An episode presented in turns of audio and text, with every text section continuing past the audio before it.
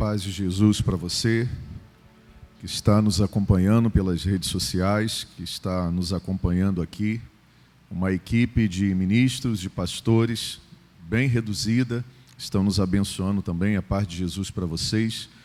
Obrigado pelo serviço, a dedicação ministerial de vocês, pois essa transmissão está sendo possível graças à bondade do Pai em Jesus pela sabedoria, a ciência que ele revelou na mão de homens como vocês, mulheres como vocês.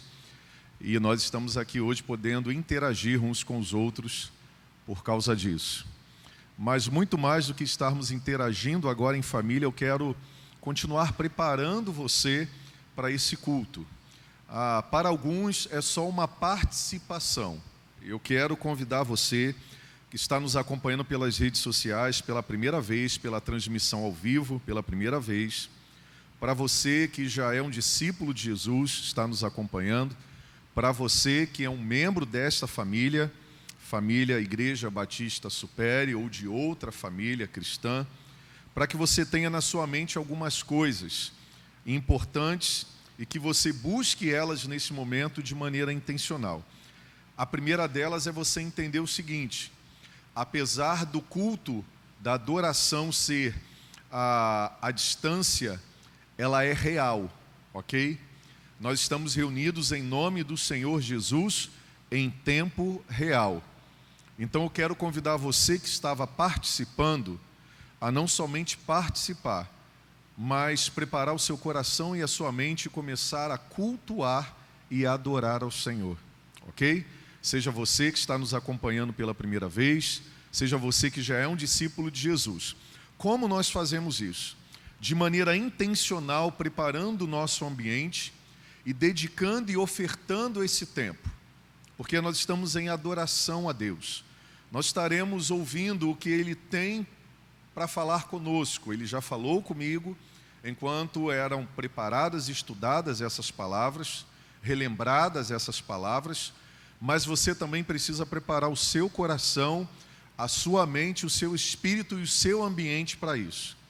Então, a, não tem agora duas atividades. Preste ao Senhor a sua adoração, que é colocar Ele agora em primeiro lugar em amor, de maneira intencional, porque você escolheu. Pare se você puder, se você não estiver no momento de trabalho em que você possa estar celebrando e cultuando ao Senhor, se prepare neste momento para que você se conecte a Ele em nome de Jesus. Então, se você está em família, Deus abençoe. Estou matando a saudade e depois estarei revendo essa celebração em minha casa de alguns irmãos queridos. Esse é um tempo em que nós estamos vivendo uma realidade, mas ela não é a realidade final. Nós estamos vivendo um tempo que não é o tempo final. Então nós precisamos ter sabedoria, espiritualidade, precisamos estar no estado de adoração, dependência de Deus, cheios da sua sabedoria, quer estejamos em quarentena para aqueles que podem em casa, querem aqueles que estejam trabalhando conectados como nunca diante do nosso Senhor Jesus Cristo, que nos conecta com nosso Deus e Pai. Para aqueles que podem estar em casa e ficaram em casa de maneira obrigatória, para auxiliarem a, não somente os órgãos públicos, queridos, mas estarem auxiliando a humanidade, nós uns aos outros, porque este momento é um momento de pensarmos em nós, mas também pensarmos nas outras pessoas.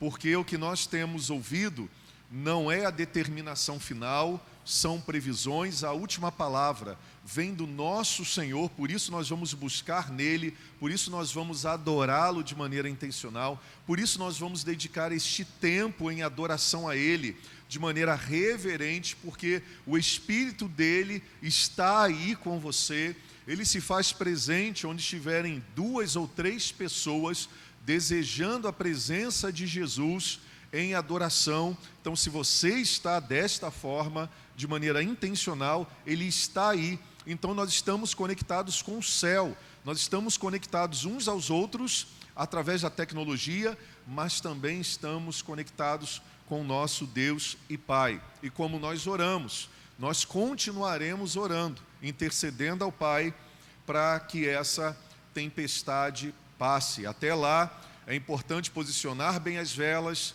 é importante você direcionar as velas para o vento de Deus que vai livrar você dessas tempestades e dar sabedoria para aqueles que estão no trabalho, como o pastor Marcelo aqui já intercedeu, para aqueles que estão em casa. Nós temos muitas frentes, como aqui nós já oramos, que estão servindo a população, cumprindo a aliança, cumprindo a declaração pública de fidelidade e lealdade que fizeram na prestação dos seus serviços, seja na saúde, seja na segurança, seja na assistência social, seja no transporte, como os caminhoneiros ou ah, as pessoas que trabalham na área privada e pública também dos transportes para que chegue o alimento, para que nem tudo pare, para que as pessoas que precisam trabalhar estejam indo e vindo e dando suporte para uma população muito maior.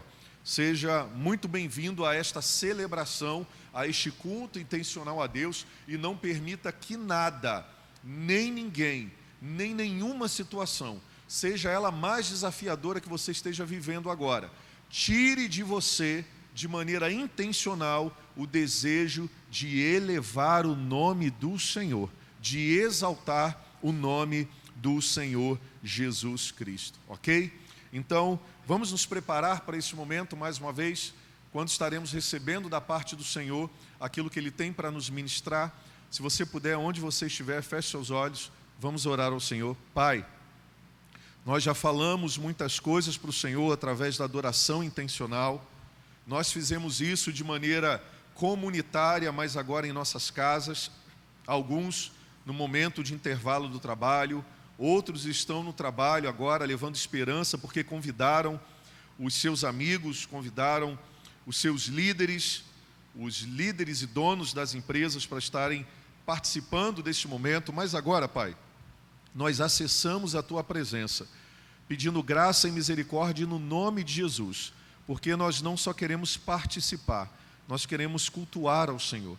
E a melhor maneira de fazermos isso agora é de maneira intencional, nos prepararmos de maneira, ó Deus, clara, objetiva, dedicar esse tempo a ouvir a tua voz, ouvir os direcionamentos dos céus para a nossa vida, para a humanidade, pois a sua palavra é eterna. Os efeitos daquilo que Jesus fez na cruz são eternos e continuam até hoje de maneira eficaz trazendo tudo que nós necessitamos para o mundo. Louvado seja o nome de Jesus por isso. Mas louvado seja o teu nome, Senhor, porque o Senhor continua com aqueles que invocam a tua presença, com aqueles que desejam a tua presença.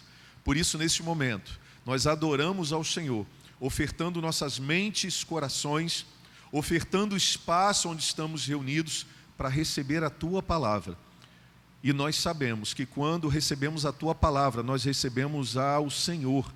O Senhor mesmo se faz presente. Por isso, muito mais do que receber um conhecimento, nós estamos recebendo o teu poder, pois a tua palavra é poderosa.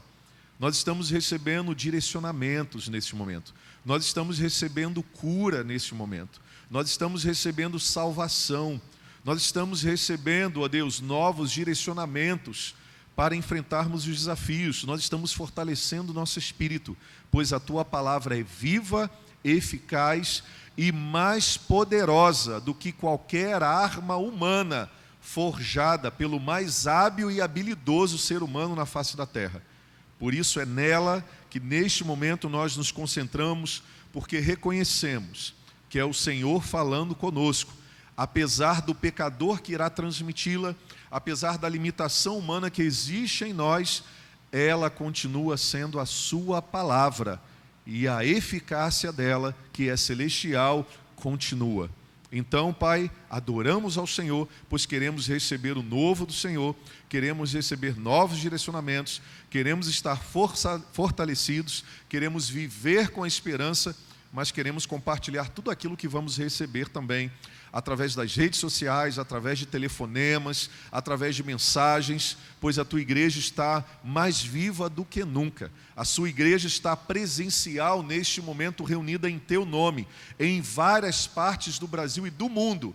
Estamos glorificando ao Rei dos Reis e Senhor dos Senhores. E por isso, desejosos de receber tua presença, tua palavra, teu poder, teus propósitos e tuas promessas mais uma vez nesta manhã.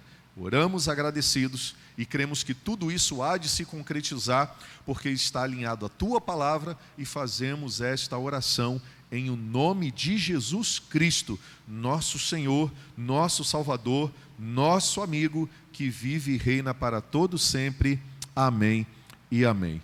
Vamos dar continuidade à nossa série de mensagens, 40 dias até a Páscoa, e hoje estaremos compartilhando sobre o tema Receba as palavras de adoção. Receba as palavras de adoção. Nós estamos caminhando na quarta milha.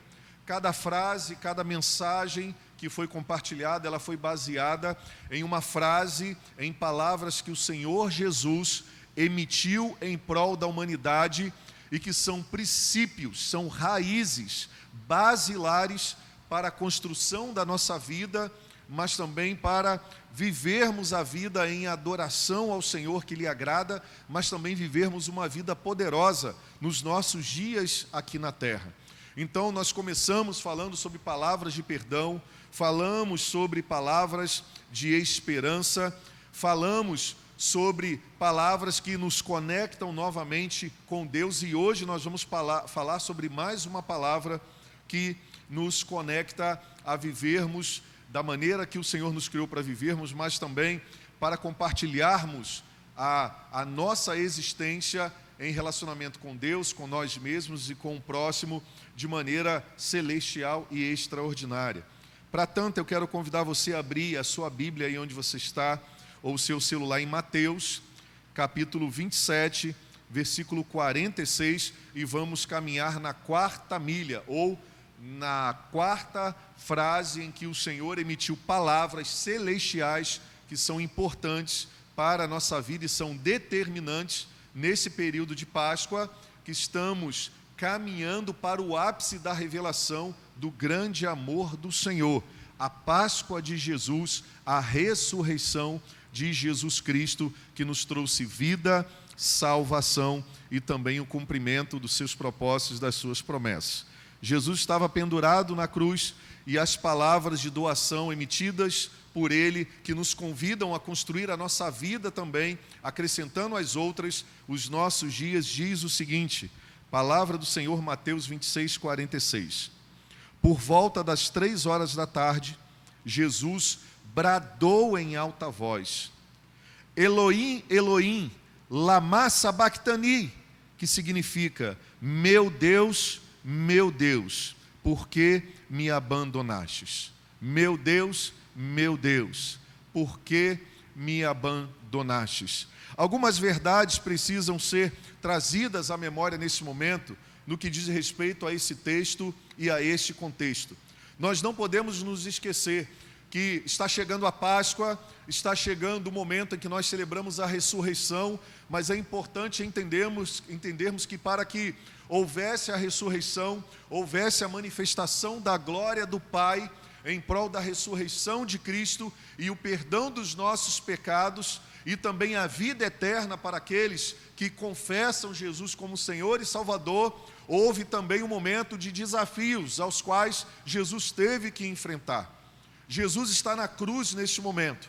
Ele padeceu muitas dores antes de ser pregado, ele padece as dores na alma, no espírito e no corpo após ser pregado, e neste momento é revelado através dessa frase que representa a quarta milha, ou o quarto caminho que Jesus teve que percorrer para que eu e você tivéssemos vida, a oportunidade da salvação, a oportunidade de vivermos dias melhores, a oportunidade de não sermos destruídos foi necessário que Jesus passasse pela quarta milha, e a quarta milha foi revelado através dessas palavras do sentimento de abandono que ele sentiu naquele momento da cruz. Jesus, naquele momento, revela e confirma a nossa base teológica de que Jesus foi 100% Deus e 100% homem na terra. Como o apóstolo Paulo nos lembrou, e ele fala sobre isso em Efésios, e ele repete isso em suas cartas. Ele decidiu abrir mão de toda a sua glória, ele decidiu abrir mão de ser, de usar o seu poder como Deus e se tornar um homem para pagar o preço e o salário do meu pecado e do seu pecado. Mas muito mais do que isso, para nos reconciliar com o Pai, porque antes de vivermos a manifestação da glória, precisamos também passar pelos nossos momentos, os momentos que afligem a nossa alma e afligem o nosso espírito. Neste momento aqui na cruz, Jesus continua sendo 100% Deus e 100% homem, não é uma coisa ou outra coisa. Neste momento, nós vemos o próprio Deus ali revelado em Jesus, sendo seu filho, agora separado temporariamente do seu pai, algo que nunca tinha acontecido na história de toda a humanidade. Neste momento, dizem alguns estudiosos e alguns teólogos, que Jesus está exclamando ali a dor profunda, não do preço que ele tinha que pagar, mas pelo preço de ficar alguns dias afastados do seu pai, coisa que nunca tinha acontecido outrora na história da humanidade, na história do próprio Senhor Deus e Pai. Esse momento de abandono ali acontece antes de acontecer qualquer manifestação no mundo. Jesus agora ele está vivendo um momento muito agudo, um momento de separação do seu pai o momento em que seu pai não se silencia em relação a ele, mas pela humanidade, porque Jesus se tornou homem por nós, ele estava tomado dessa humanidade e naquele momento ele estava também desesperado, porque superando a sua humanidade, como ser eterno, ele nunca tinha se separado do seu pai. Isso acontece comigo e com você, como humanos que somos. Num momento como esse, em que estamos vivendo de desafios de não só de uma grande a, a, a, epidemia, pandemia de um vírus que veio e assolou a toda a humanidade. Isso gera a, dúvidas em relação à ação de Deus, ao cuidado de Deus, ao amor de Deus, à interferência de Deus no mundo. Por que me abandonaste? É uma frase de angústia, pois o filho que nunca tinha se separado do pai, agora viveria um tempo afastado do pai durante os próximos três dias que se seguiam. Jesus estava revelando ali a sua dor, Jesus estava revelando a sua dor por estar momentaneamente sendo separado de Deus. Exatamente como acontece nos nossos dias, pessoas se sentindo desamparadas, pessoas se sentindo perdidas, sem direção, pessoas vivendo das incertezas que esse mundo está produzindo na mente e no coração delas.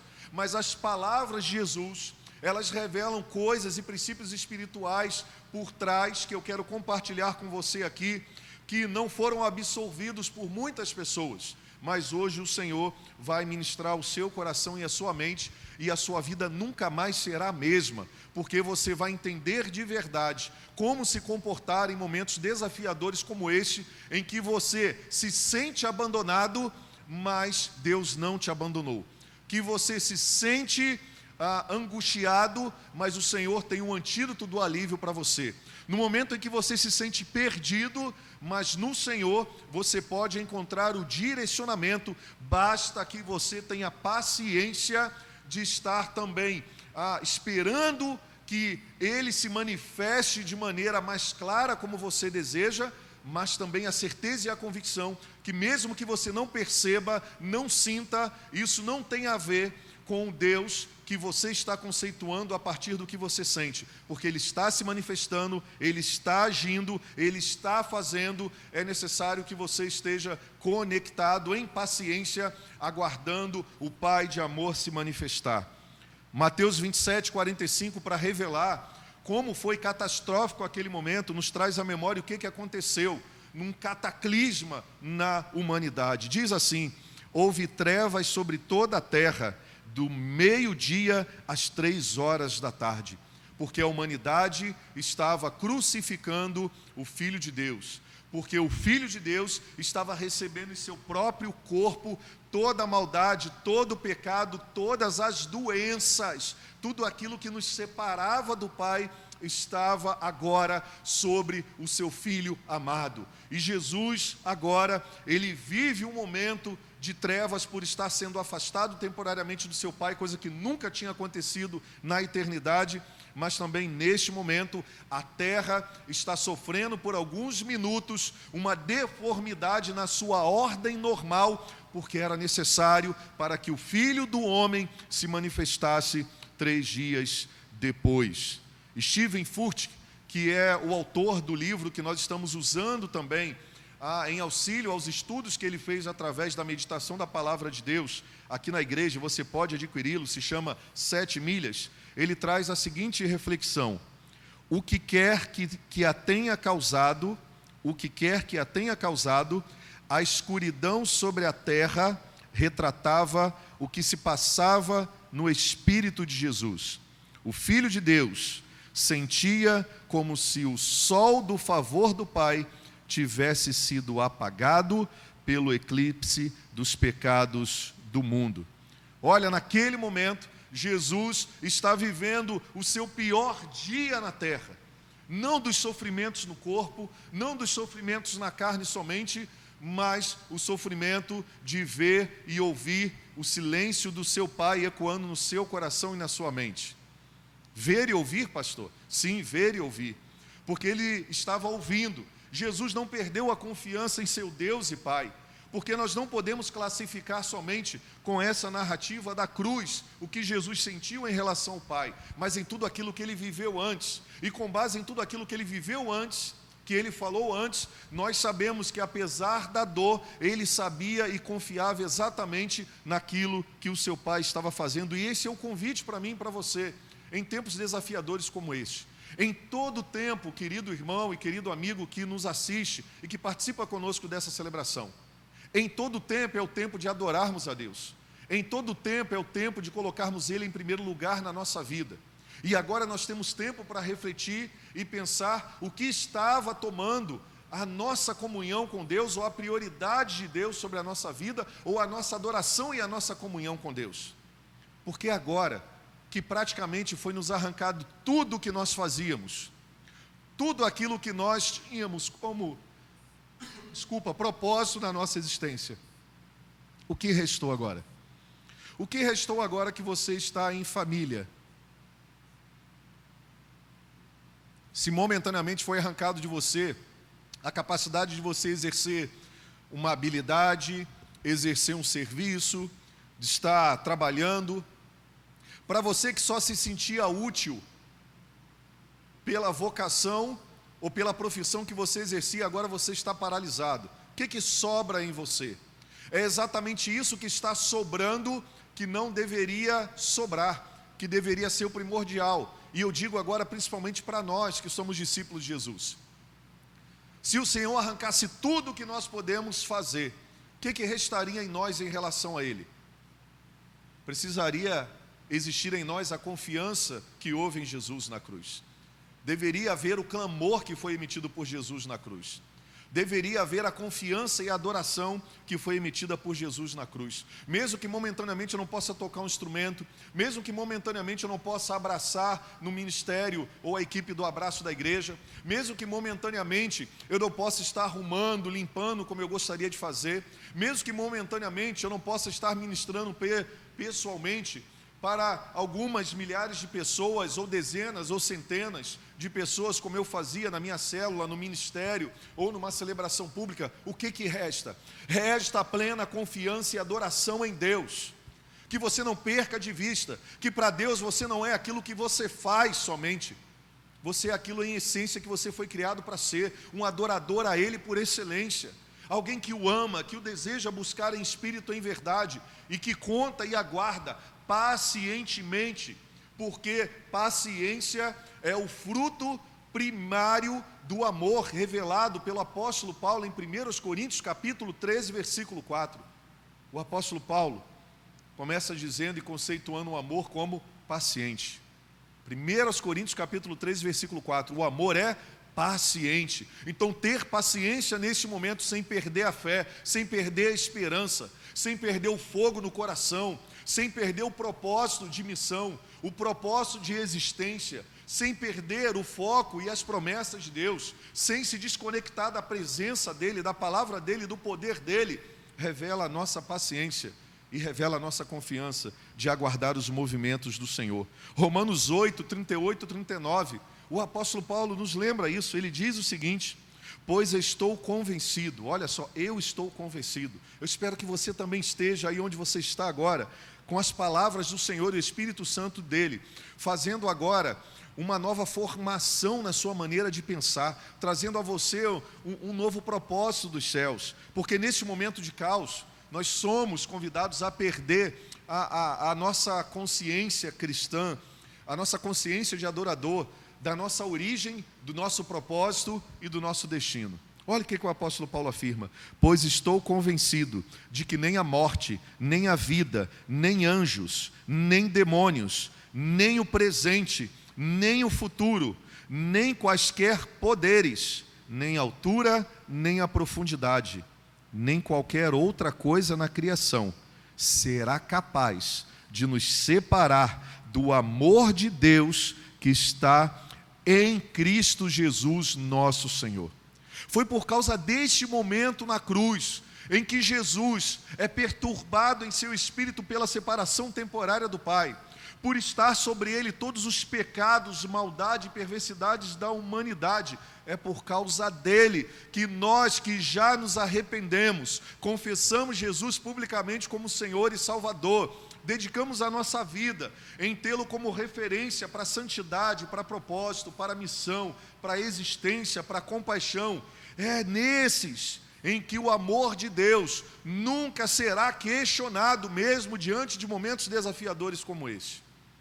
Essas palavras de adoração, essas palavras de adoção, são reveladas no silêncio de Deus para com Jesus, mas também no Espírito de Jesus para com seu Pai. E eu quero refletir com você sobre esses cinco propósitos que nós encontramos nessas palavras de adoção, emitidas por Deus, sem ter sido declarada de maneira intencional, mas que ecoaram no coração e na mente de Jesus, e deve ecoar na minha mente e no seu coração também, gerando muito mais do que um conhecimento teológico ou um conhecimento bíblico, uma nova postura diante da nossa vida e diante dos fatos que enfrentamos e das circunstâncias que ainda vamos enfrentar, seja ela em família, seja econômica, seja emocional, seja espiritual. Então, para você se sentir um filho em meio à solidão do mundo, porque o mundo disse não para Jesus naquele momento. O mundo recusou Jesus naquele momento, mas o Pai não tinha abandonado Jesus e a ressurreição está chegando, e nós caminharemos para lá, para as novas milhas de ressurreição em nome de Jesus. Mas para que você continue se sentindo um filho em meio à solidão do mundo, em meio ao pecado do mundo, em meio aos desafios do mundo, em meio à perversidade e à injustiça do mundo, primeiro, analise as circunstâncias pela perspectiva da eternidade. Vou repetir Analise as circunstâncias pela perspectiva da eternidade. O momento que nós estamos passando não é para sempre. Qual foi a resposta que Jesus deu em relação a isso? Você já leu Mateus 24? Você já leu e viu o que, que diz lá? Jesus sempre falou sobre isso, há mais de dois mil anos atrás, ele já tinha nos preparado muito mais do que há mais de quatro mil anos atrás. O Senhor já tinha nos preparado que os seres humanos não deveriam se alimentar de alguns tipos de animais com prevenção, mas porque o tempo passou e nada tinha acontecido, as pessoas não deram credibilidade à palavra de Deus, que não seja mais assim a partir de hoje. O apóstolo Paulo nos lembra em Romanos, capítulo 8, versículos 17 e 18 o seguinte: você pode ler também se você estiver em casa juntamente com a sua família. Se somos filhos, então somos o que? Herdeiros. Herdeiros de Deus e co-herdeiros com Cristo. Se de fato, se de fato, ouça isso, participamos dos seus sofrimentos, para que também participemos da sua glória. Considero que os nossos sofrimentos atuais não podem ser comparados com a glória que em nós será revelada. Aleluia, Senhor. Aleluia. A sua mente precisa ser a mente renovada a partir da perspectiva dos céus agora.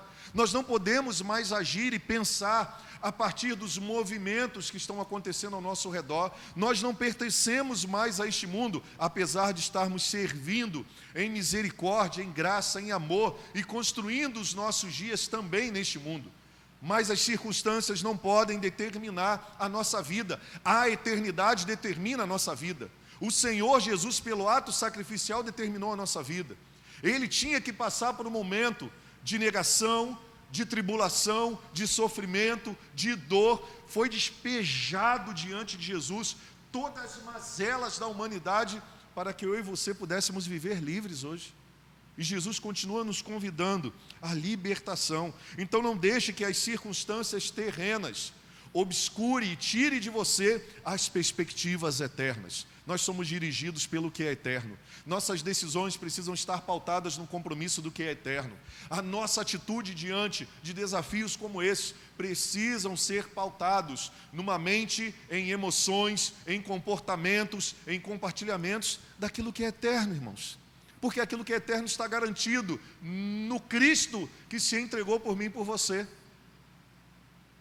E se você cria suas expectativas naquilo que é humano e destrutivo, naquilo que está sendo ah, trazido como a destruição de toda a humanidade, você pode ser destruído mesmo estando morto pelas perspectivas terrenas. Então, a partir de hoje, viva a partir do assim diz o Senhor.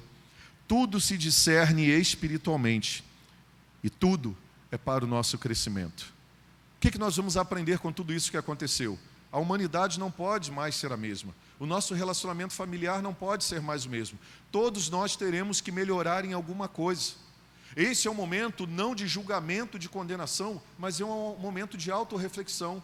Quais são as perspectivas que estavam dirigindo a minha vida? Quais são as perspectivas que estavam assolando e tomando meu tempo, tomando minhas prioridades? Olha, irmãos, eu espero que isso não aconteça, mas preste atenção numa coisa. Se você não se cuidar, você, todos nós precisamos nos cuidar. Mas se você que está tendo um tempo de ficar em quarentena, você precisa entender que você não está de férias, você está de quarentena. Então não deixe o seu tempo ocioso. Você tem tempo para tudo, mas medite nas palavras do Senhor. Medite e ore a Deus em família. Momento de pedir perdão, de fazer acertos. Momento de estarmos compartilhando encorajamento uns com os outros. A palavra de Deus que é a verdade. Mas preste atenção numa coisa: se você que pode não se responsabilizar pelo outro e por você mesmo, você pode ter todo o dinheiro do mundo. Sabe o que vai acontecer nos hospitais? Os hospitais vão estar lotados. E mesmo você tendo o melhor plano de saúde da sua vida ou do planeta Terra, não terá vaga para você ter atendimento. E nós sabemos que no país em que nós vivemos, nós não estamos preparados para isso. Eu quero trazer a você um pouquinho de realidade. Quem determina o futuro é a perspectiva eterna. Ok, estamos orando. Mas se você não se conscientizar, e a perspectiva eterna é: se você pode ficar em casa, a melhor coisa que você pode fazer, e a melhor demonstração de amor que você pode dar para alguém hoje é o respeito para não contaminar outras pessoas, não ser contaminado, não contaminar sua família. Você que pode ficar em casa, fique em casa, que essa é a melhor demonstração de amor. Sabe por que, que eu estou aqui me arriscando? Sabe por que essa equipe aqui está se arriscando? Para que você não perca a palavra de esperança. Temos aqui nove pessoas, o máximo era dez. É a equipe de transmissão, de áudio, de vídeo, intercedendo, e os músicos na adoração e alguém ali tomando conta. Você precisa entender que a perspectiva eterna, ela está baseada também na compaixão e no respeito mútuo. Então viva pela eternidade, mas vem enraizar também atitudes que revelem a eternidade. E amar, respeitar, é revelar também o eterno. Na perspectiva eterna, problemas e sofrimentos são oportunidades, por mais difícil que possa parecer. Segunda atitude para esses tempos desafiadores, você não duvidar que você é um filho de Deus. Abrace as promessas eternas da presença de Deus. Abrace as promessas eternas da presença de Deus. O Senhor está agindo. Deus não é Deus de perto, nem é Deus de longe. Ele é Deus de perto, de longe, como ele determinar ser. Mas uma coisa que Deus é de verdade, nós podemos conceituar, ele não é ausente. Se você considera ele de perto, se você considera ele de longe, ele pode dar uma voz de comando dos céus, ele pode dar uma voz de comando do seu lado, bem audível, ele pode conversar, falar com você, ele pode revelar sinais para você, mas você precisa buscá-lo, estar perto dele. Não importa onde ele esteja em relação ao que você conceitua, a questão é onde você está em relação a Deus, e você pode estar pertinho dele agora. Então abrace as promessas eternas da presença dele. Ele falou que sempre estaria presente, governando e dirigindo o mundo, e protegendo e cuidando da vida daqueles que plenamente o adoram em espírito e em verdade. Deuteronômio, capítulo 4, versículo 31 diz o seguinte: Pois o Senhor, o seu Deus, é Deus misericordioso. Ele não os abandonará, nem os destruirá nem se esquecerá da aliança que com juramento fez aos seus antepassados. Deus se compromete com aquilo que promete. Ele é fiel e cumpre as suas promessas. Ontem estávamos compartilhando uma live sobre o conceito de juízo e misericórdia. A pergunta ela foi proposital. E eu percebi que algumas pessoas que acessaram a live no meio não entenderam, porque disseram: o juízo de Deus vem somente para quem peca. Só que não entenderam o conceito de juízo. O conceito, toda vez que nós pensamos na palavra juízo na Bíblia, nós achamos que tem a ver com castigo. Isso é um tremendo, mas básico erro teológico. Porque as pessoas que afirmam isso não olharam para Jesus, não olharam para as manifestações das suas palavras, não olharam para as suas promessas, não olharam que a justiça de Deus, ela foi revelada naquele momento em que Jesus toma sobre si todos os pecados da humanidade.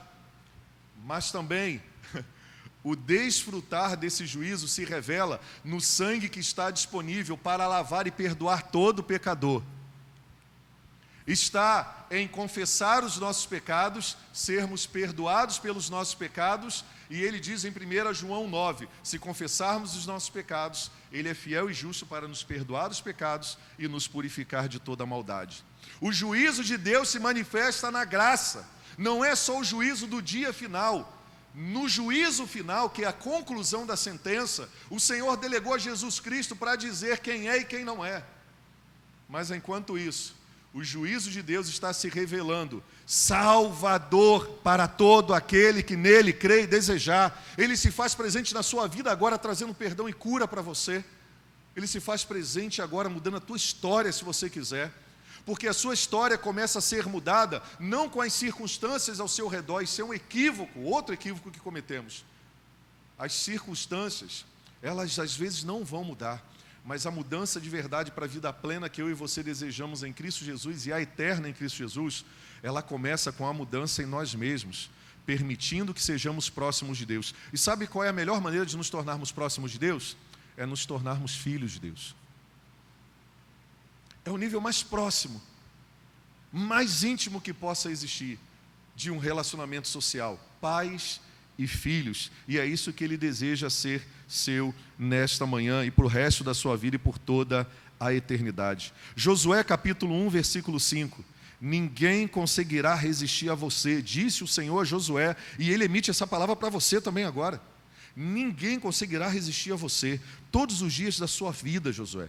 Assim como estive com Moisés, estarei com você, nunca o deixarei e nunca abandonarei.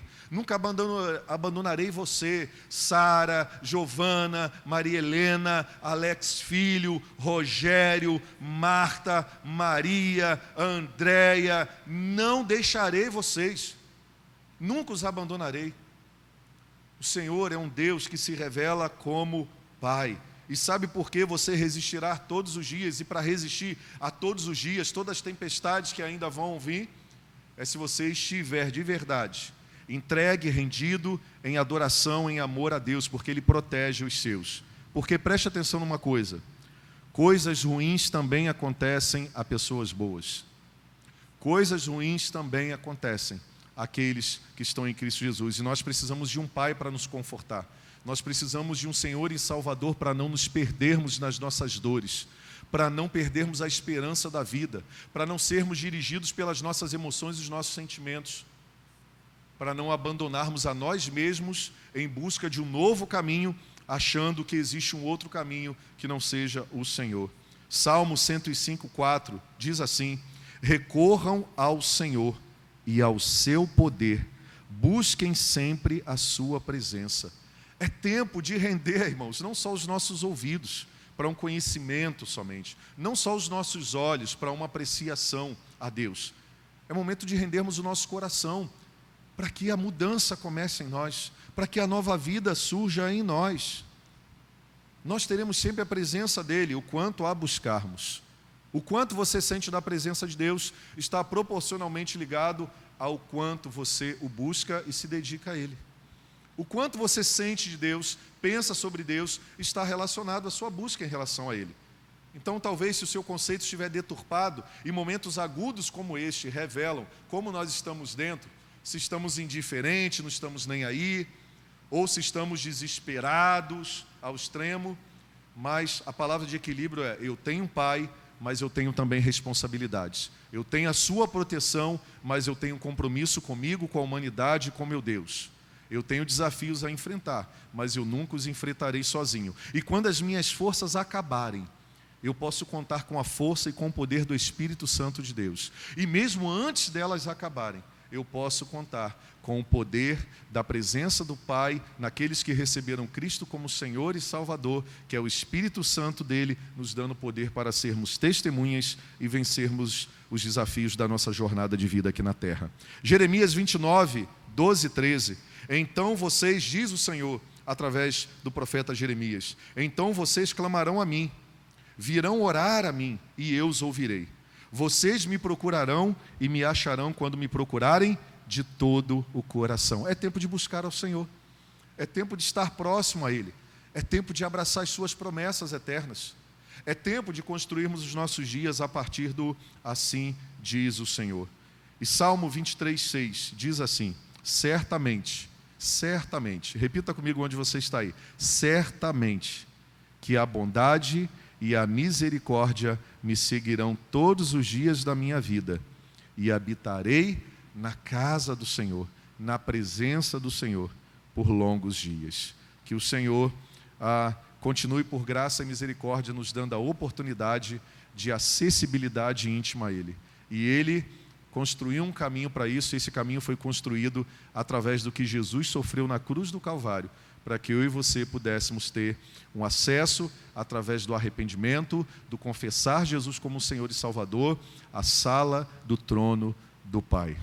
Terceiro, para que você não viva desesperado como órfão em momentos desafiadores, faça a sua parte no relacionamento com o Pai. Repita comigo: faça a sua parte no relacionamento com o Pai. A humanidade hoje tem muitas expectativas em relação a Deus, em relação ao que está acontecendo.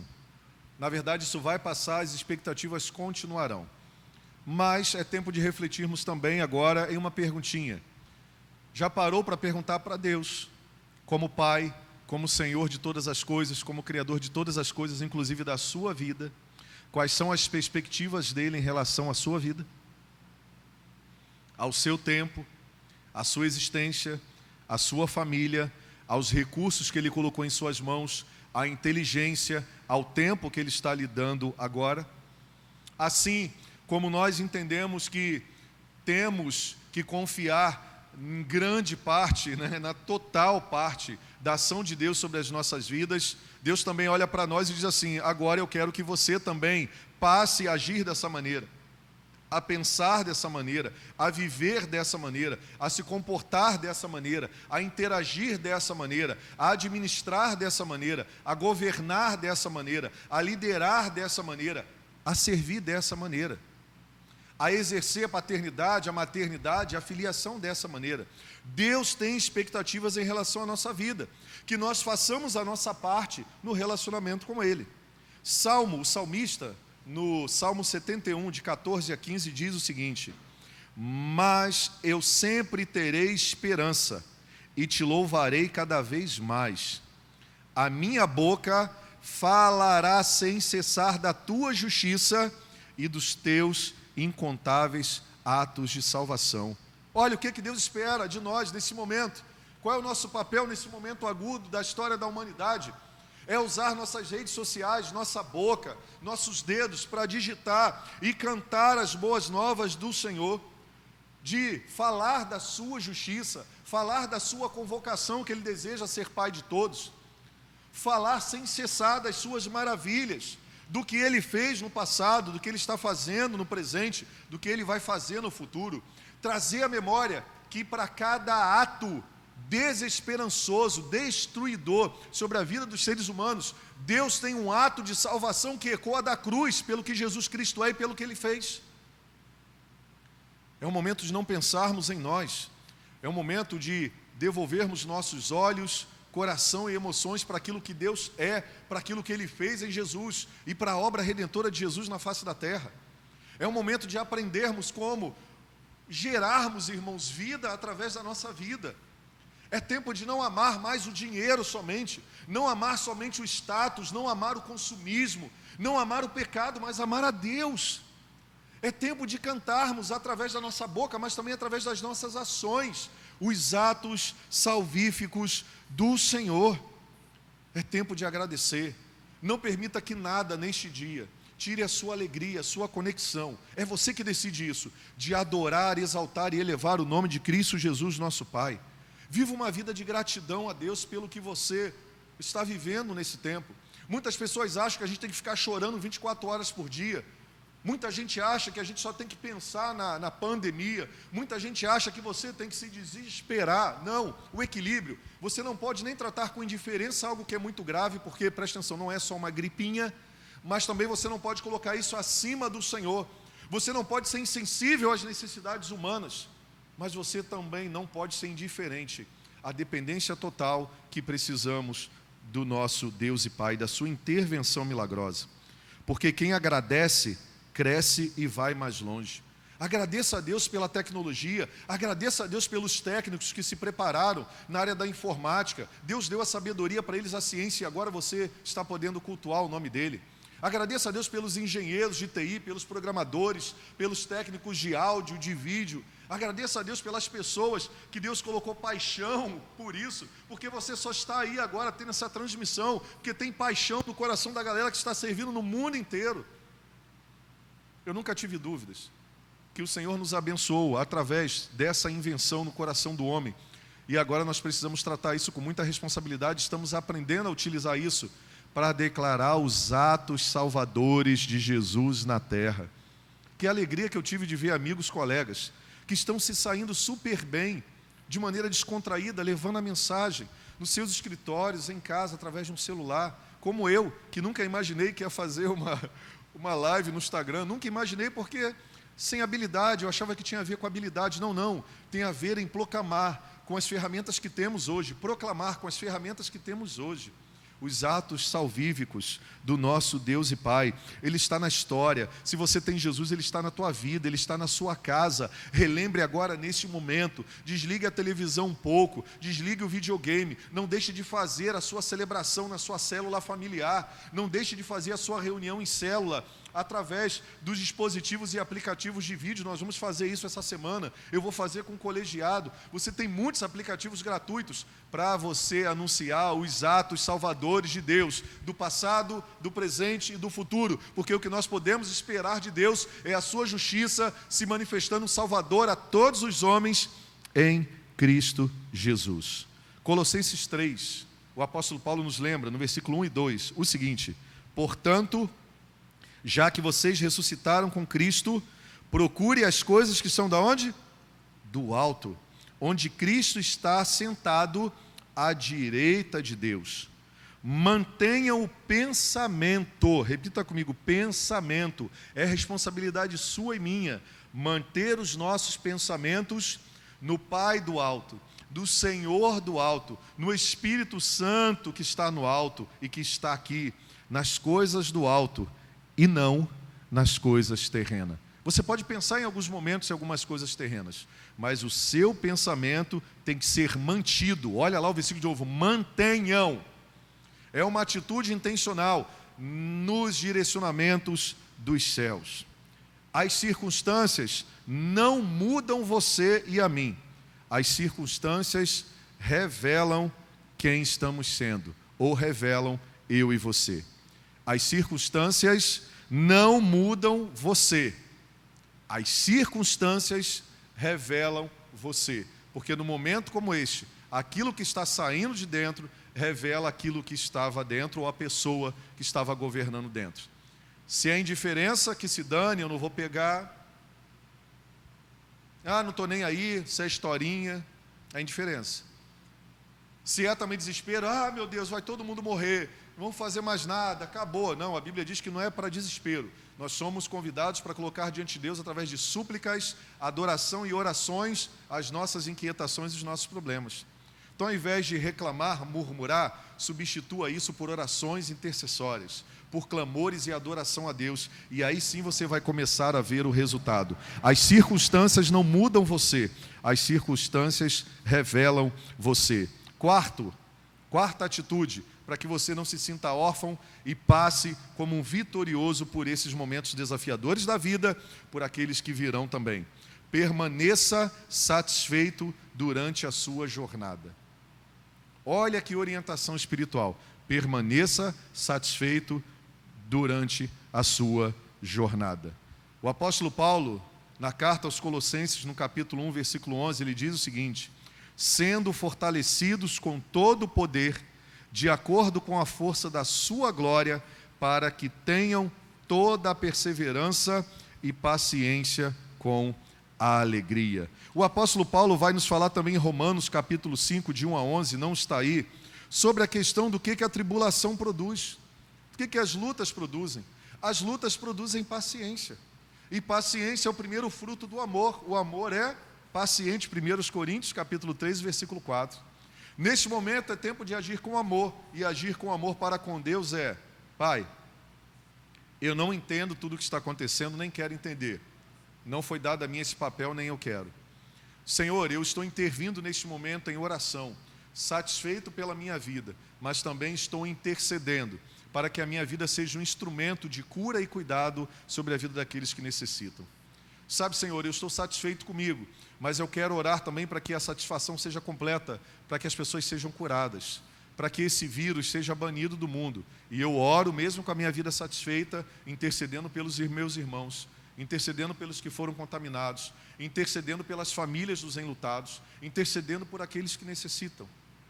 Eu estou com a minha vida satisfeita, Senhor. Eu estou fortalecido no seu poder. E eu sei que isso gera perseverança e paciência com alegria. E eu quero me alegrar para que o Senhor também continue se revelando a mim. Isaías 40, 31 diz. Você pode ler aí comigo que está sendo projetado aí na sua TV ou no seu celular. Mas aqueles que esperam no Senhor renovam as suas forças, voam bem alto como águias, correm e não ficam exaustos, andam e não se cansam. O tempo da precipitação e ansiedade acabou, irmãos. Essa palavra, aqueles que esperam no Senhor, desculpa, não é uma orientação do profeta Isaías há de estar acomodado diante das circunstâncias, não é não, é do verbo esperançar, é esperar diante do que Deus falou, diante das suas orientações, em obediência a Ele, não perdendo a fé, não perdendo o amor, não perdendo a esperança, não perdendo de vista as suas promessas. Segundo aos Coríntios 4, 9, o apóstolo Paulo nos lembra, somos perseguidos, mas não abandonados abatidos, mas não destruídos, pois aqueles que estão em Cristo Jesus já alcançaram a eternidade. E quinta atitude última, para que você não viva como órfão, para que você não viva desesperado, ante aos momentos desafiadores que você enfrentou, ante ao momento que nós estamos enfrentando e iremos enfrentar.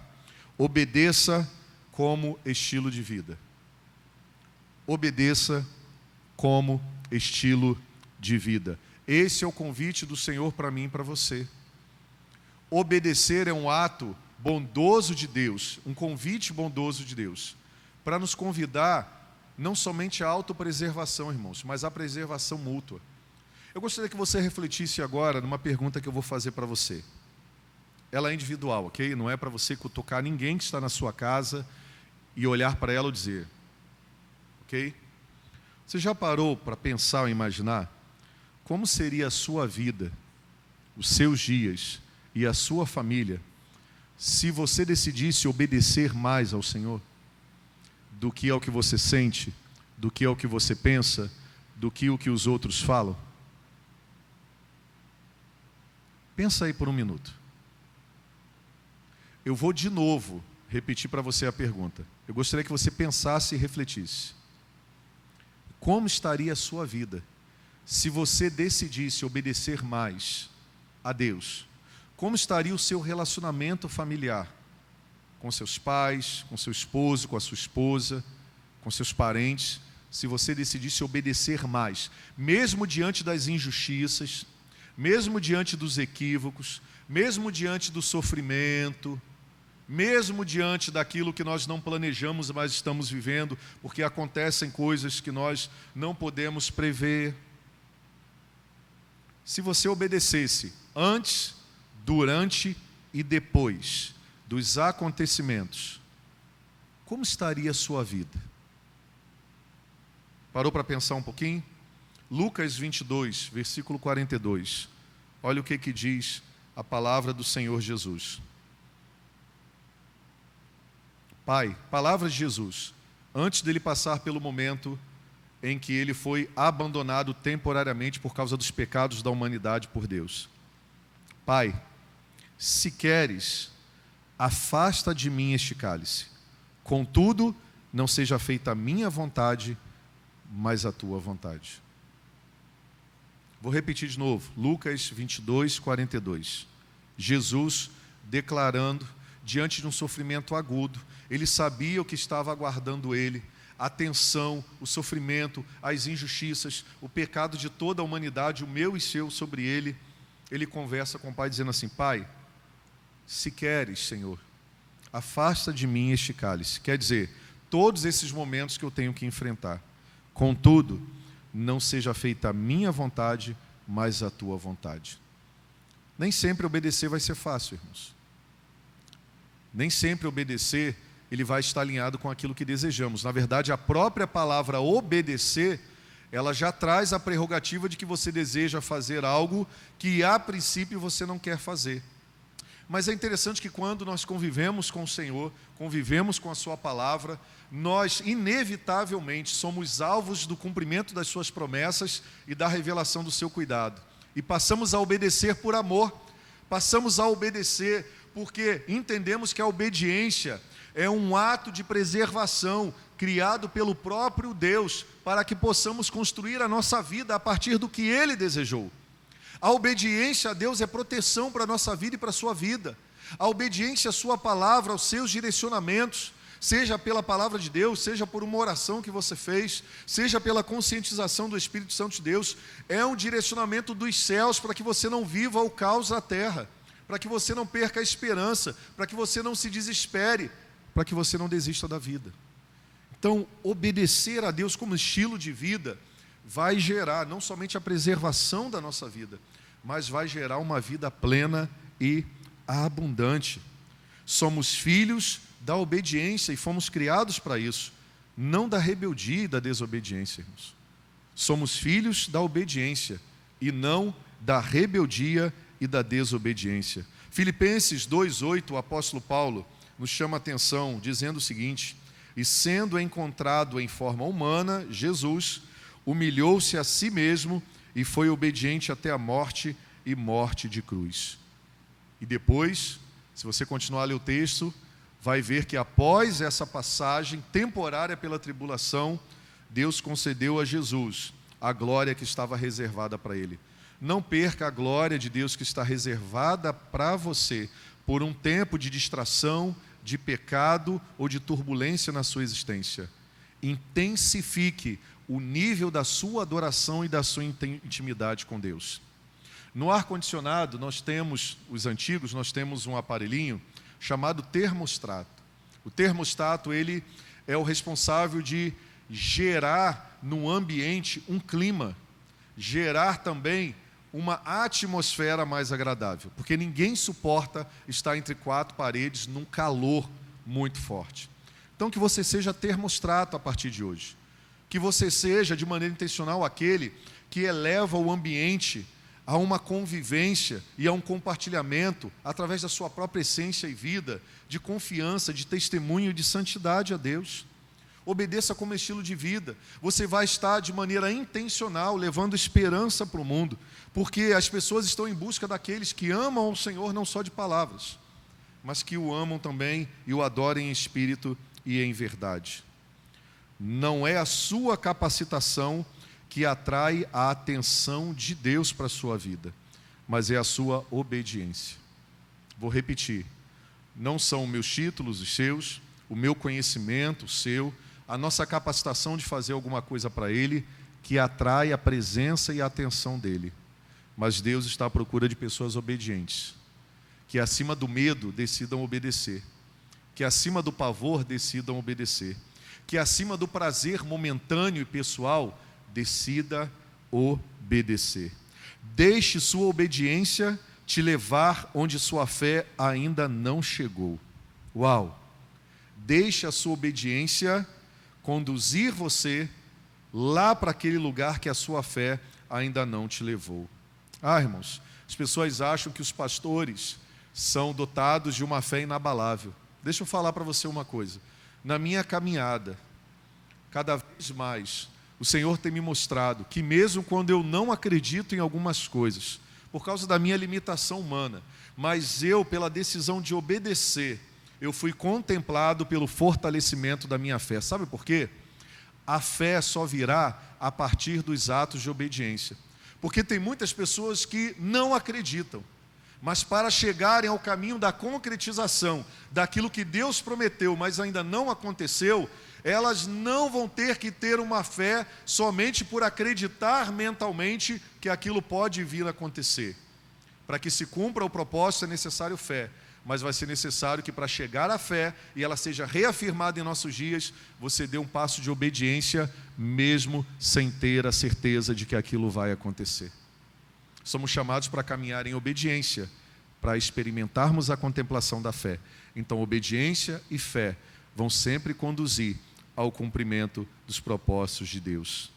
A deslealdade se aloja em um coração que não está cheio de fé. A deslealdade se aloja em um coração que não está cheio de fé, logo de obediência. Eu não sei como, eu não sei o dia, eu não sei a hora, mas eu decidi acreditar e vou obedecer a continuar proclamando e vivendo a palavra e a presença de Jesus porque eu creio que essa pandemia vai embora e mesmo diante de outras que aparecerão, o Senhor também já providenciou o escape. Eu acredito que isso tem muito mais a ver com nós, povo, do que propriamente com qualquer outra pessoa ou propriamente a outro ser. Tem a ver comigo e com você, povo de Deus. A conclusão diante disso é: meu Deus, meu Deus, por que me abandonaste?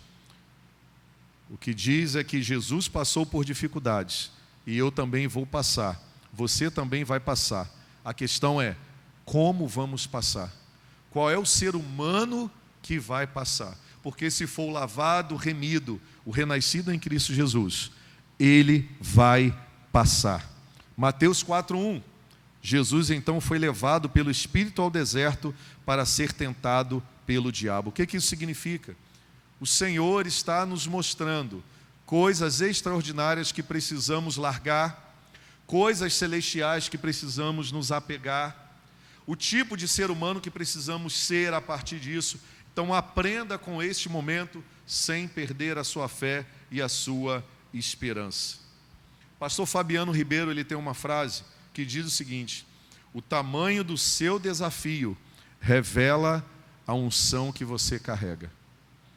O tamanho do seu desafio revela a unção que você carrega. Todas as tempestades nunca duraram para sempre e nem vão durar. Elas vão passar. Que o amor seja o seu alvo, que a esperança seja o seu alvo, que a fé seja o seu alvo, que a dedicação total ao Senhor, de maneira que você nunca teve dedicação de tempo, dedicação de recursos, dedicação de vida, dedicação de missão, dedicação de propósito, dedicação de anunciar a Sua palavra, seja como nunca antes na história.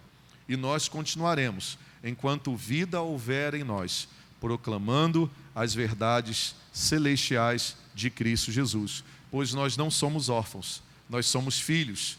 E agora aprendemos a viver como filhos, porque não basta chamar Deus de Pai, nós precisamos viver como filhos legítimos, colocando em prática, em obediência como rotina na nossa existência, os desígnios do nosso Pai revelados em Cristo Jesus, nosso Senhor e Salvador.